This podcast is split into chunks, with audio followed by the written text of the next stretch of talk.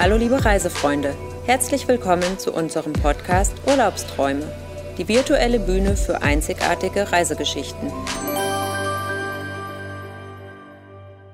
Hallo liebe Hörer und herzlich willkommen zum Reisewelt-Podcast. Mein Name ist Diana Reit und unser heutiges Thema dreht sich um die Nachhaltigkeit und unser regionales Engagement. Das Thema Nachhaltigkeit ist uns sehr wichtig und wir haben in diesem Bereich auch schon vieles umgesetzt und versuchen natürlich auch stets, das zu verbessern. Und wir haben uns regional engagiert und uns dazu einen Kooperationspartner mit ins Boot geholt. Und das ist die HGON, die Hessische Gesellschaft für Ornithologie und Naturschutz.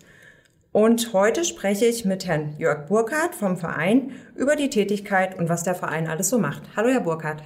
Hallo, Frau Reit. Schön, dass Sie sich die Zeit genommen haben. Ja, erzählen Sie doch mal bitte, was der Verein HGON ist und was Sie dort alles machen. Ja, die HGON, die Hessische Gesellschaft für Ornithologie und Naturschutz, ist ein anerkannter Naturschutzverband. Gegründet wurde dieser Verband äh, in 1964 von einigen wenigen Menschen damals, die sich schon für Naturschutz interessiert haben. Und er ist landesweit tätig und innerhalb von Hessen aufgeteilt in einzelne Arbeitskreise, die sich wiederum auf die Landkreise beziehen. Und in, diesem, in dieser HGON, in unserem Verband, beschäftigen wir uns mit Naturschutz im Allgemeinen, mit Artenschutz und mit Projekten, wie wir schützenswerte Tier- und Pflanzenarten oder auch Landschaftsräume optimieren, vernetzen, wiederherstellen und erhalten. Mhm.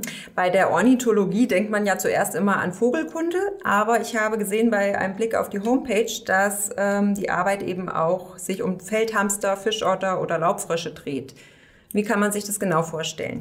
Ja, es ist genauso, wie Sie sagen. Also zu Anfangs wurde dieser Verband tatsächlich wesentlich erstmal mit dem Hinblick auf die Vogelwelt äh, geschaffen und die meisten Mitglieder hatten sich auch nur im Bereich der, Or der Ornithologie, das ist die Vogelkunde, engagiert, aber sehr bald hat man gemerkt, dass es natürlich noch viele andere schützens- und erhaltenswerte Tier- und Pflanzenarten gibt.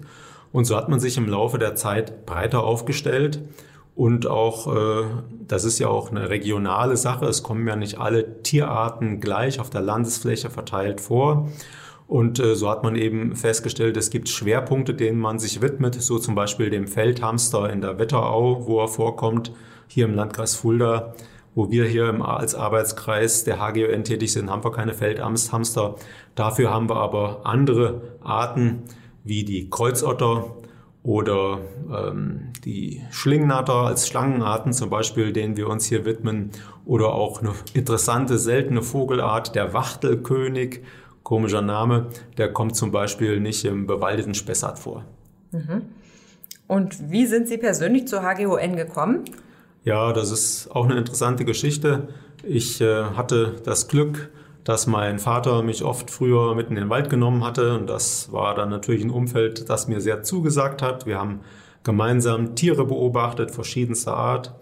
Und dann hatte ich, der Zufall will es so, auch das Glück, dass ich in der Schule Kontakt hatte mit einem Biologielehrer auf dem Freier vom Stein-Gymnasium in Fulda, der mich auch noch näher an die einheimische Tier- und Pflanzenwelt herangeführt hat, mit dem ich oft unterwegs war in einer Biologie AG.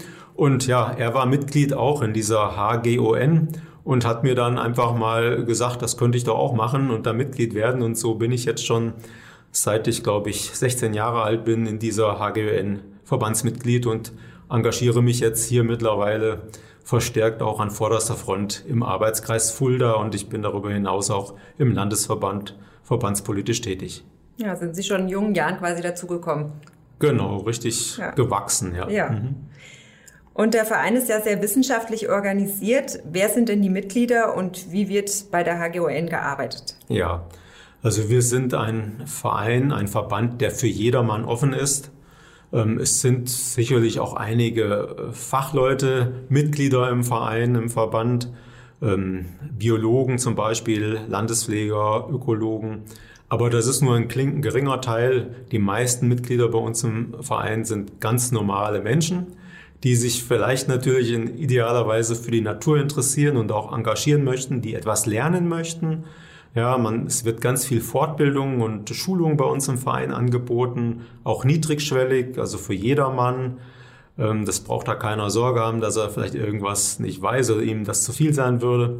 Also wir bieten ganz viel für unsere Vereinsmitglieder an und äh, so kann jeder entsprechend seiner Interessenslage, nach seinem Gusto äh, sich irgendwie fortbilden oder auch engagieren im Landesverband, in den Arbeitskreisen auf Landkreisebene.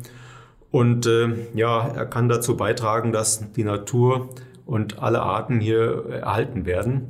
Ähm, das ist, wie ich sagte, auch niedrigschwellig. Das fängt an mit dem Füttern von äh, Blaumeisen am Futterhaus und dem Aufhängen von Nistkästen und geht über viele weitere Aktivitäten hinaus. Interessant ist eben, Arten zu beobachten, sie zu identifizieren und auch ähm, ja, dingfest zu machen über eine App, Heutzutage geht das ganz oft schon. Das, man geht also mit der Zeit, auch für junge Menschen interessant. Alle Tiere, die man entdeckt, kann man in, in Apps eingeben über Smartphone. Und äh, man kann es aber auch auf andere Art und Weise noch machen, auch manuell. Ja, und es geht darum, dass Arten erfasst werden, dass sie identifiziert werden und dass man daraufhin auch feststellt, wie man ihnen helfen kann. Ja, das ist so das Wesentliche. Und da ist jedermann gefordert, jedermann erwünscht, der da mitarbeitet.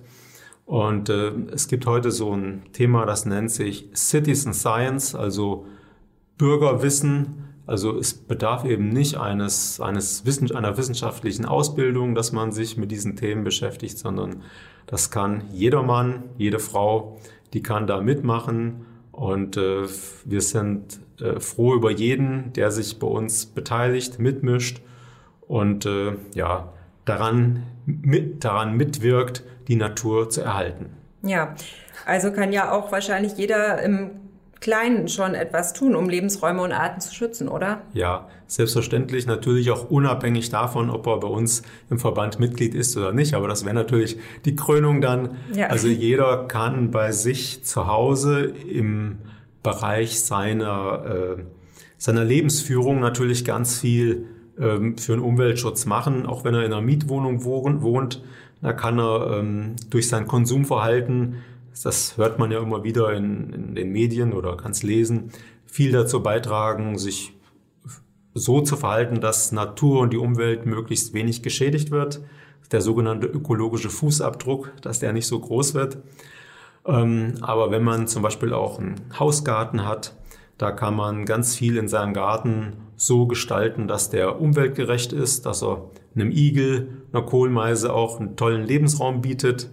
Ähm, man muss eben nicht jeden Tag mähen und den Rasen kurz geschoren halten und äh, am besten noch Insektizide oder Pflanzenschutzmittel spritzen. Also da gibt es eine Fülle von Möglichkeiten, die ich hier gar nicht alle erwähnen kann, wie man in seinem eigenen Umfeld schon was tun kann. Und wenn man es natürlich in Verbindung mit unserem Verband der HGON tut, umso besser. Und da gibt es auch ganz tolle Tipps und Ideen, wie man irgendwas in seinem eigenen Umfeld auch machen kann. Ja, und was den ökologischen Fußabdruck angeht, habe ich äh, selbst mal recherchiert. Man kann sogar so einen Test online machen, dass man einfach mal schaut, äh, wie man selber steht im Vergleich zum Beispiel zu dem Durchschnittsbürger Deutschlands, ob man eben ja, vielleicht etwas besser sogar schon steht durch ja. verschiedene Verhaltensweisen. Also das ist ganz interessant, das mal zu beobachten. Mhm. Dann gibt's noch ein weiteres großes Anliegen, was die HGON hat. Das ist die Wiederaufforstung ungenutzter Grundstücke.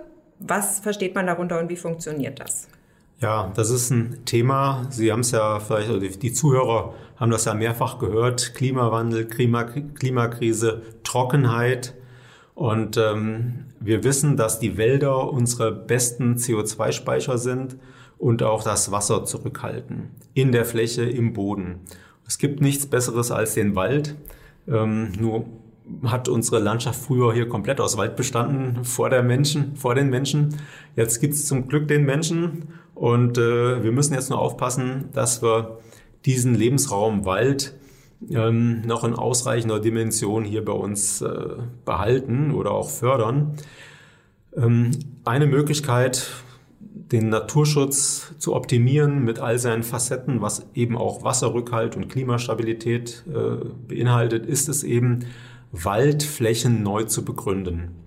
Auf bisher ungenutzten landwirtschaftlichen Nutzflächen zum Beispiel neuen Wald aufzuforsten, damit dann später dort mal in mehreren Jahren, das ist eine Generationenfrage, neuer, großer, alter Wald entsteht mit alten, großen Bäumen, die Schatten spenden, ein kühles Waldinnenklima haben und auch dann natürlich viel Wasser im Boden halten nach Regenfällen. Ja, und wir sind auf der Suche als HGN nach solchen Grundstücken, die man aufforsten kann. Ähm, wir sind also um jeden Tipp dankbar, wenn sich jemand meldet, also vielleicht aus einer Erbschaft oder wie auch immer oder ein anderes Grundstück hat, das er gar nicht mehr nutzen kann oder möchte oder auch mit diesem Grundstück ganz gezielt was für den Naturschutz tun möchte, wenn er dieses Grundstück bereitstellt oder auch veräußert oder es auch Menschen gibt, die eine Geldspende dafür tätigen, dass man so ein Grundstück kaufen kann und auch dann mit Bäumen neu bepflanzen kann, also aufforsten kann. Also all das ist für uns ein wichtiges Thema. Wir möchten also neue Waldflächen begründen, weil das ziemlich äh, da ansetzt, wo wir als Menschen am meisten für den Naturschutz tun können. Neben den vielen kleinen Schritten, die jeder von uns machen kann, äh, wie öffentliche Verkehrsmittel vermehrt benutzen und äh, ansonsten, ansonsten ressourcengerecht zu leben. Also wer ein Grundstück hat, einen Acker, eine Wiese, die er nicht mehr benötigt, dringend, und überlegt, was könnte er damit anstellen. Wir haben eine ganz tolle Idee. Wir würden gerne neuen Wald auf diesen Grundstücken begründen. Und wer das, äh, wer sich dazu entschließt, da mitzumachen oder auch so etwas zu finanzieren, der kann, kann sich gerne an uns wenden. Wir haben eine Homepage, die Hessische Gesellschaft für Ornithologie und Naturschutz, ist im Internet zu finden, auch der Arbeitskreis Fulda. Da gibt es Kontaktdaten oder man ruft direkt bei mir an. Ja, die Kontakte von Ihnen sind ja dann auch auf unserer Internetseite hinterlegt. Der Verein arbeitet ehrenamtlich, das heißt, Sie sind auch ange angewiesen auf Spenden und Mithilfe. Wie kann man denn am besten unterstützen? Ja, natürlich, die, die Mitglieder sind, haben einen geringen Obolus als äh, jährlichen Vereinsbeitrag. Aber äh, damit kommen wir nicht weit mit unseren Mitgliedern und diesen geringen Vereinsbeiträgen. Tatsächlich brauchen wir Spenden oder ein Sponsoring.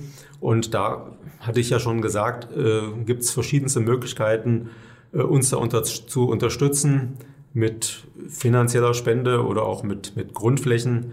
Wer das möchte, sich einfach an uns wenden und äh, da finden wir immer einen Modus, einen Weg, so wie es demjenigen, der da eine Spende tätigen will, am besten auch äh, passt. Ja. Und wenn ich jetzt selbst Mitglied werden möchte, gibt es da bestimmte Voraussetzungen und Bedingungen, die ich erfüllen muss oder kann das jeder? Auf gar keinen Fall gibt es Bedingungen. Das kann wirklich jeder. Jeder ist herzlich eingeladen, Mitglied zu werden und ich kann auch jeden nur ermutigen, mal bei uns reinzuschnuppern. Also wir sind ein sehr lebendiger, engagierter Verband und äh, einfach äh, auf unsere Homepage gucken, da gibt es die Kontaktdaten ähm, oder eben bei mir anrufen, die Daten sind bekannt und dann sind wir ganz schnell bei einer Mitgliedschaft. Und äh, da kann man auch, wir haben eine Mitgliedszeitung, die herauskommt von unserem Landesverband, von der Geschäftsstelle, mit eben ganz vielen Möglichkeiten von Seminaren, an denen man teilnehmen kann. Und da ist für jeden, glaube ich, was dabei. Und wie läuft es dann ab, wenn man Mitglied ist? Hat man dann bestimmte äh, Zeiten, wo man sich auch trifft im Verband oder dass man eben auch eine bestimmte Tätigkeit äh, zugewiesen bekommt oder wie? Ja, das liegt an jedem Einzelnen, wie viel Zeit er hat und wie er sich engagieren möchte. Der eine hat mehr oder weniger Zeit. Also da gibt es keine Vorgaben, da ist alles möglich. Ähm, es gibt äh, keine institutionalisierten Treffen fix, sondern man arbeitet eher projektbezogen, je nachdem, was gerade anliegt engagiert man sich mehr oder weniger zeitlich stark. Das ist auch jahreszeitenabhängig Zurzeit mit Corona-Auflagen ist es auch ein bisschen schwierig, aber wir sind auch viel draußen unterwegs in der Natur, weil man muss Natur erfahren, man muss sie erleben. Das ist ja das Wichtige bei der Natur. Ja, man kann nur das schützen, was man kennt. Man kann nur das äh, erhalten, was man geschätzt, was man, was man wertschätzt. Und das ist das Wesentliche an dieser Arbeit, dass wir draußen unterwegs sind und uns da ähm, ja alle gegenseitig bereichern und das läuft eben projektbezogen ab und da kann sich jeder nach seinen Möglichkeiten einbringen. Ja, sehr schön. Vielen Dank. Ja, dann sind wir eigentlich schon am Ende unseres Podcasts angelangt. Vielen Dank, Herr Burkhardt, für den Einblick. Und ähm, ja, den Hinweis auf die Homepage haben wir ja schon gegeben, also hgon.de ist die Internetseite und da finden Sie natürlich alles Wissenswerte zum Verein und zum Verband und ja, wie Sie auch unterstützen oder Mitglied werden können. Ja, und wie eingangs schon erwähnt, ist ja das Thema Nachhaltigkeit auch äh, für uns im Bereich Tourismus äh, sehr wichtig und wir arbeiten stets daran, das zu verbessern, indem wir zum Beispiel auch auf Plastik verzichten, was den Katalogversand angeht. Wir arbeiten ähm, mit klimaneutralem Versand von Reiseunterlagen und Katalogen. Wir drucken auf Recyclingpapier. Und wir haben bei all unseren Reisen, wo Sie eben zum Beispiel den, den Flug ab Frankfurt buchen, auch das RMV-Ticket bereits inklusive. Also es ist immer noch Luft nach oben natürlich, aber jeder kann im Kleinen einen Beitrag dazu leisten. Und ich denke, wenn jeder etwas darauf achtet, dann sind wir mit Sicherheit einen großen Schritt weiter. Ja, Herr Burkhardt, vielen Dank für die tollen Einblicke heute. Ich darf mich bedanken. Ich finde es auch gut, dass sich die Reisewelt hier in diesem Bereich engagiert und auch, was Sie gesagt haben, äh, entsprechend einen geringen ökologischen Fußabdruck hinterlassen möchte. Auch als Reiseunternehmen finde ich sehr positiv und nachahmenswert. Dankeschön.